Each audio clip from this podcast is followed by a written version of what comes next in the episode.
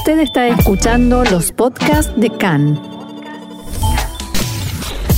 CAN, Radio Nacional de Israel. Dos de la tarde, casi 23 minutos. Como decía, está nublado aquí en la ciudad de Tel Aviv. ¿Y cómo está el cielo allí en Jerusalén? Le pregunto a nuestro querido compañero Diego Mins. Hola, Diego. Hola, Roxana Gaby. Buenas tardes. Aquí también en Jerusalén, bastante nublado, pesado, caluroso. Sorprendentemente empezó a hacer calor eh, un poquito ayer, pero mucho más hoy. Te diría que más pesado incluso que en Tel Aviv. Eh, se ve que hubo, todavía estamos como en la alerta de Hamsim, que lo hablábamos estos Sí, días. sí. Eh, así que realmente muy pesado y bueno, empezó la primavera con todo. ¿Y el clima electoral? El tema electoral te diría que está un poco más tranquilo, si bien eh, mucho movimiento en la calle en Jerusalén, mucha gente viajando en el tren, aprovechando que era gratis. No sé si para votar o para aprovechar que se puede viajar gratis, pero realmente abarrotados los trenes, los buses entre las ciudades, el transporte público en general, mucha gente en las calles aprovechando para hacer picnics en los parques. Ahora, las escuelas muy tranquilas, hemos estado en algunos recintos de votación, están las mesas de los partidos afuera, pero no hay mucho movimiento. Si bien eh, se viene reportando que la asistencia es buena en todo el país, es la normal para esta hora del día y todo esto que, que decimos siempre. La verdad es que en las escuelas eh, muy, muy tranquilo, casi no hay que hacer colas, casi no, no hace falta mantener la distancia social porque no hay que esperar casi nada de tiempo, así que la verdad... No hay con quién. eh, no hay con quién, claro, no hay, no hay con quién hacer la distancia social, por suerte, ¿no? Eso más es- gente te diría, más, mucho más inspectores adentro de cada una de las aulas que gente votando. Bien. E- Eso te iba a preguntar, Diego, si vos pudiste votar ya y si lo pudiste hacer con normalidad o si hubo algún tipo de reclamo. Re- contábamos recién acerca de los reclamos en varias escuelas. No, la verdad que en Jerusalén, en las escuelas que estuvimos eh, reclutando, que estuvimos buscando, muy tranquilo, ninguna demora, la verdad que ninguna, nada raro para relevar, pero bueno, no solamente lo puedo decir yo, también lo podemos preguntar a, a dos Olim Hadashim que también están aquí conmigo, de- que hablan español, por supuesto, que han llegado al país en el último año y que votaron hoy por primera vez. A ver, ¿cómo Eh, se siente eso? Bueno, nombre y lugar de, de proveniencia. Jaime Charaf de Ciudad de México. Ciudad de México y votaste hoy por primera vez en Jerusalén. Sí, hoy me tocó votar por primera vez. ¿Y qué tal la experiencia? La verdad es algo totalmente diferente que en México. Como lo dijiste, estaba prácticamente vacío la zona de votación. En México normalmente cuando se vota por presidencia, los lugares donde se vota están repletos de gente. Y hoy nada. Hoy nada, estaba vacío. ¿Y acá? Eh, Hola, Joel de Rosario, Argentina. ¿Y qué tal la experiencia de votar por primera vez? Eh, una experiencia linda, la verdad que como israelí llegado hace poco, uno llega a estos momentos y son unas primeras experiencias, la verdad que muy contento. Esperemos que sea la primera vez en cuatro años, ¿no? Claro, que no, que no, que no, se- que no haga falta volver a hacerlo muchas veces más, ¿no? Eh, Una vez está bueno, seguido calculo que me va a cansar. No sé si Roxana Gaby tienen alguna pregunta para nuestros votantes primerizos. Sí, sí, me gustaría saber, no a quién votaron, por supuesto, porque no se puede decir, pero mm, si tuvieron oportunidad y de qué manera se informaron como para tomar la decisión de a quién votar. La, la respuesta correcta es can en español, pero bueno, voy a dejar que respondan ellos. Eh, la verdad que yo sigo varias páginas de internet, eh, leo, leo bastante los diarios eh, en español o en inglés que hay sobre Israel y bueno, así me, me informé un poco y tomé la decisión. Yo, la verdad es que también traté de agarrar información de varios lugares, páginas de internet, videos por internet, también obviamente escuché que en español y traté de informarme lo más que pude, que pude para poder votar, para tomar- poder tomar una buena decisión hoy. ¿Y la cosa va más por el candidato, la sensación o por lo que pudieron leer de plataformas políticas quizás? Eh, un poco y sensación, un poco de, de lo que pude leer. La verdad que Mezcla. eh, siempre, siempre es difícil elegir un candidato, no hay un candidato que, que me satisfaga al 100%, o por lo menos creo eso yo, así que nada, fue más Mm. una sensación. Y yo básicamente, más que nada por la postura de los partidos. Yo me gusta desde hace varios años seguir lo que es la política israelí.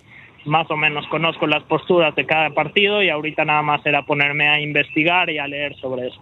Bien. Eh, les pregunto, habiendo llegado hace casi un año al país, ¿tuvieron algún tipo de inconvenientes como para empadronarse, para enterarse que ya estaban aptos para poder votar en estas elecciones o fue todo normal? No, no, todo normal. Entré, puse mi de Salud en un link que del gobierno y enseguida supe dónde, dónde ir a votar. Llegué, todo muy claro, la verdad que sin problema. Sí, igual lo mismo, la verdad fue muy fácil. ¿Qué tan diferente es la realidad que se encuentran ahora, mm, sobre todo hoy, en el, en el aspecto político, con lo que ustedes sabían, y evidentemente son personas que sabían sobre Israel antes de llegar? Bien, la verdad que el clima político uno viviendo acá lo vive más intenso y menos claro que, viéndolo desde Argentina. La verdad que cuando veía, me, informaba sobre Israel estando en Argentina, eh, parecía todo más simple, la verdad, y acá me, me cuesta discernir un poco las claridades. Mm. conmigo prácticamente opino lo mismo. En México yo me informaba sobre los partidos políticos, lo leía, me interesaba mucho, pero una cosa es hacerlo por hobby, por sionismo, y otra cosa es vivirlo en realidad. ahora además tienen que elegir uno, no pueden decir, bueno, yo estaría entre este y este, no, hay que poner una sola boleta. Claro y, y, cómo ven? ¿Alguno se fijó, abrió algún sitio de internet a ver cómo se refleja en sitios de otros lugares, como podría ser Argentina, México, lo que está sucediendo en Israel? ¿Hay repercusión? ¿La gente les pregunta desde afuera de Israel a quién van a votar? ¿Cómo se vive? Eh, yo la verdad que varios de mis amigos me, me vienen preguntando por quién voy a votar o cuándo se vota o cuestiones similares, pero así en sitios de internet o diarios no, no he visto nada aún. bueno, conmigo la verdad es que no. Hay diferencia de horario, quizás en las próximas horas se empieza a ver información. Seguramente en las próximas horas van a empezar a llegar los mensajes y sobre todo ahora que, los escucharon, que estuvieron siendo entrevistados. Sí, eh, ahora que se hicieron famosos. Claro. Eh, Diego, ¿algo más que nos quieras comentar sobre esta jornada electoral en Jerusalén?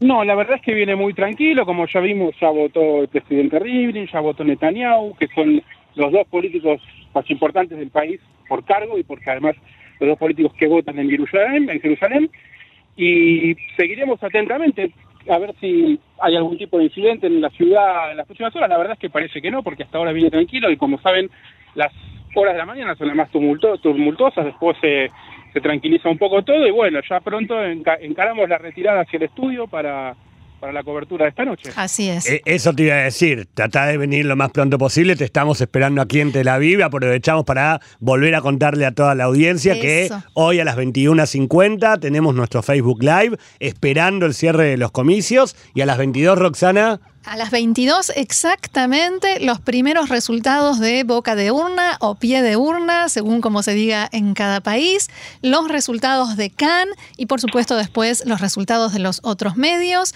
que nos van a dar una idea de qué sucederá a partir de hoy. ¿Tendremos gobierno? ¿No tendremos gobierno? ¿Vamos hacia las quintas elecciones o qué?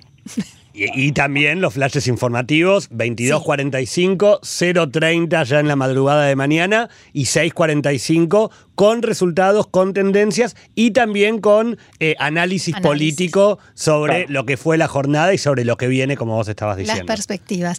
Diego Mins, muchísimas gracias y también muchas gracias a estos dos OLIM, a estos dos nuevos inmigrantes que eh, hoy votaron por primera vez y feliz eh, fiesta de la democracia.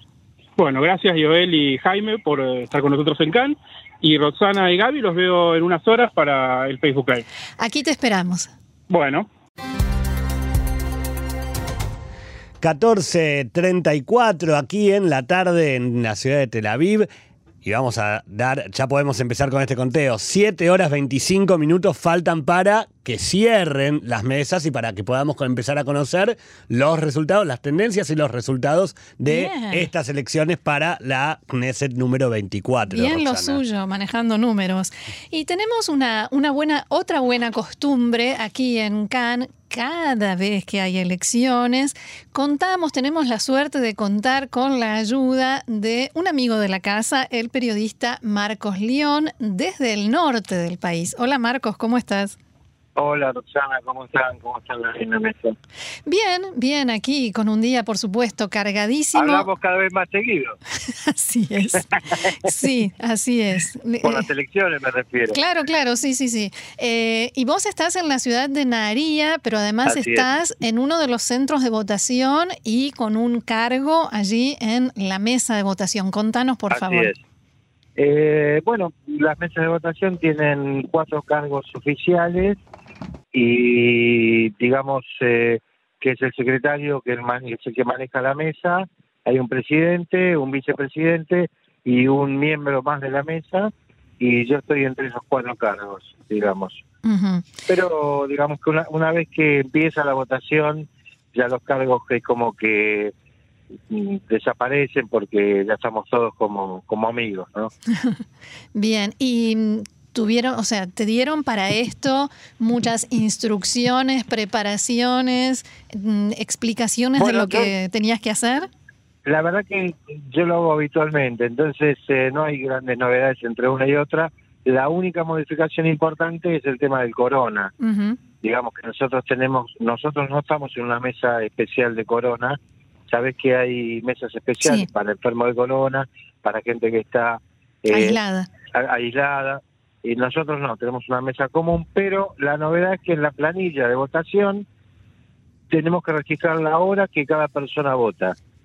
¿Y eso por Y qué? eso es por- porque si en caso de que alguna de esas personas eh, que votaron eh, se le detectara corona, Mm, se busca en qué mesa y a qué hora votó y se trata de aislar a la gente que estuvo cerca. claro. Ujú. Esa es la, esa es que, el que creemos que ese es el criterio. No nos explicaron exactamente, pero, sí, pero suena eh, lógico. es una de- deducción. sí. Claro. Eh, ¿Hubo mucho movimiento, mucha gente? Mira, la verdad que sí, la verdad que sí, nosotros estábamos asombrados porque hasta aproximadamente las doce y media, una, desde las 7 de la mañana que abrimos, abrimos siete y cinco nosotros, desde las siete y cinco hasta la una prácticamente fue eh, constante, no arrebatador de mucha gente, pero constante llegada de gente, tal es así que ahora estamos nosotros en un 43% de los votantes en nuestra mesa. Eh, como no creemos que, que de los, nosotros tenemos una mesa de 553 personas, difícilmente las 553 lleguen, y Claro. si se calcula, la expectativa es un 70% de gente que vote, más o menos hay que pensar que ya estamos en más de la mitad, Claro. y faltan todavía seis horas. Y respecto a, todas las normas de distanciamiento social y el alcohol en la entrada, ¿la gente lo respeta o tuvieron que decirle a alguien? la única dificultad es que es que mm, quizás cuando pasan la primer control este que vos decís del listado que eh, se fijan si figuran en, en las mesas y después eh, tienen alcohol y por supuesto se verifica que tengan todos barbico, la gente cuando se acumula un poquitito quizás la distancia es un poco menos este, preservada, ¿no? Eh, quizás la gente está un poquito más junta, pero eh, normalmente, por supuesto, en, en la mesa de votación sí, y hay un separador entre la gente y, y la mesa, con lo cual no tenemos contacto directo. Eh, así que, bueno, sí, mm, dentro de todo yo creo que se mantiene bastante, se respeta bastante. Ah, ¿Hubo algún incidente, algún inconveniente, no solo en tu mesa, sino en el, en el centro de votación en general? Mira, en el nuestro particularmente no, discusiones menores, gente que está apurada y que este que por ahí te insulta y te dice apúrense, ustedes no están haciendo nada, lo normal, digamos, eh, lo propio del temperamento israelí, ¿no? este, digamos que uno está acostumbrado. Te dice, te- la primera palabra que te dicen cuando bajas del avión que tenés que aprender cuál es, Sablanut. exacto, y, y la que no tienen los Paciencia. Claro, aprende la voz porque ellos no la usan. No, no tenemos, porque te recuerdo que nosotros también nos convertimos en israelíes no solo en el No, documento de identidad. No, no, pero no creo que, nos, que lleguemos a... No sé. bueno, Qué esa- sé yo. es para otra Hay- nota. Hay metamorfosis, tenés razón. Marcos, Tenés razón. Marcos Gaby Astrosky te saluda. Eh, Hola, ma- Gaby. Más allá de, de la- de estas discusiones menores, ¿hubo algún hecho de que hubiese que anular algún voto o que hubiese No, que no, no. tomar alguna No, no. medida de seguridad mayor? por nosotros no, en, acá en Nadaría que hay una sola mesa, en Nadaría que sabemos, digamos, porque nos vamos comunicando con otra gente, sabemos que en Nadaría hubo una, solamente una mesa en incidente con eh, algunos de los partidos religiosos que aducían que le faltaban eh, votos o que se los sacaban, pero no más que eso, la verdad que no, no, no se escuchó de hechos de violencia ni nada. Hay en alguna gente vos ves y notás que está un poco más tensa, eh, más expectante. Eh, nosotros tenemos un caso que es casi, yo diría, lo llamaría patético. Eh, dejamos votar a una persona que estaba eh, discapacitada, que venía con un acompañante, y atrás de él una persona nos dijo que el acompañante votó por la persona cuando en realidad no fue así. La persona eligió el papel, lo puso, el acompañante lo que hizo fue abrir el sobre. Claro. Pero el, digamos la votación, exactamente el papel lo eligió la persona. Nosotros verificamos no qué papel, pero sí el movimiento. Claro, que lo haya hecho él voluntariamente. El estaba separado de, donde exactamente donde se vota. Y la persona que venía atrás dice, ah, mi papá está en coma, este, entonces yo puedo votar por mi papá. Oh. y dice, bueno, lo puedes traer, este y ahí bueno como que se enojó este pero son hechos menores tuvieron o, están teniendo algún tipo de pedido de mesa especial de algún aislado o de algún contagiado por corona nosotros no nosotros no Nosotros no. Y hago, una pregunta que siempre quise saber. Hasta recién vos nos comentabas que ya ha votado en el colegio de ustedes el 43% de, del padrón. Sí. ¿Qué ocurre si antes del cierre de las votaciones llega a votar el 100% del padrón? ¿Esa escuela ya puede cerrar? ¿Tiene que quedar esperando? A la, mañana, como... ¿Cómo es el trabajo de, los presidentes y de los asistentes de mesa? Nunca lo había pensado. Entre nosotros, este, el chiste a las 10 de la mañana fue bueno, a este ritmo a las 2 de la tarde nos vamos. este, porque realmente teníamos un desfile bastante interesante y pensamos, bueno, a las tres ya está, a las tres cerramos todo y nos vamos. Este, cuando, si no, si llegara a ser que vos este, cumpliste todas las votaciones, vos podés cerrar la mesa. Mm. Porque no tiene ningún objeto que la mesa siga abierta. Okay. Si se, por supuesto tenés que verificar que absolutamente todos. El, el problema no es ese, porque si se cerraran todos, cerraste la mesa. El problema es si te quedan dos. Claro, y no vienen en toda la tarde. Y no van a venir. Y vos sabés que no van a venir. Pero te tenés que quedar ahí. Pero te tenés que quedar igual. Bien. Bien, Marcos León desde Nadaría, como siempre, con un informe claro, completo, y ojalá que volvamos a hablar pronto, pero no de elecciones, ¿te parece? Para pesas, nada más. Claro, para saludarnos, para decirnos Haxameach, hablemos de... Bueno, también hoy, porque sí, sí, es verdad. hoy es un feriado de alguna manera eh, más allá de que lo tengo que hacer frecuentemente, cuatro veces en dos años, digamos que no es lo normal, etcétera, igual es una fiesta en alguna medida de la democracia y, que el sistema de alguna manera se siga preservando, ¿no? siga teniendo esos eh, defensas. eh, bueno, como vos decís, esperemos que no sea por esto, pero que tengamos este, otros temas alegres para volver a hablar. Así es. Muchas gracias y shalom. Shalom, saludos a todos.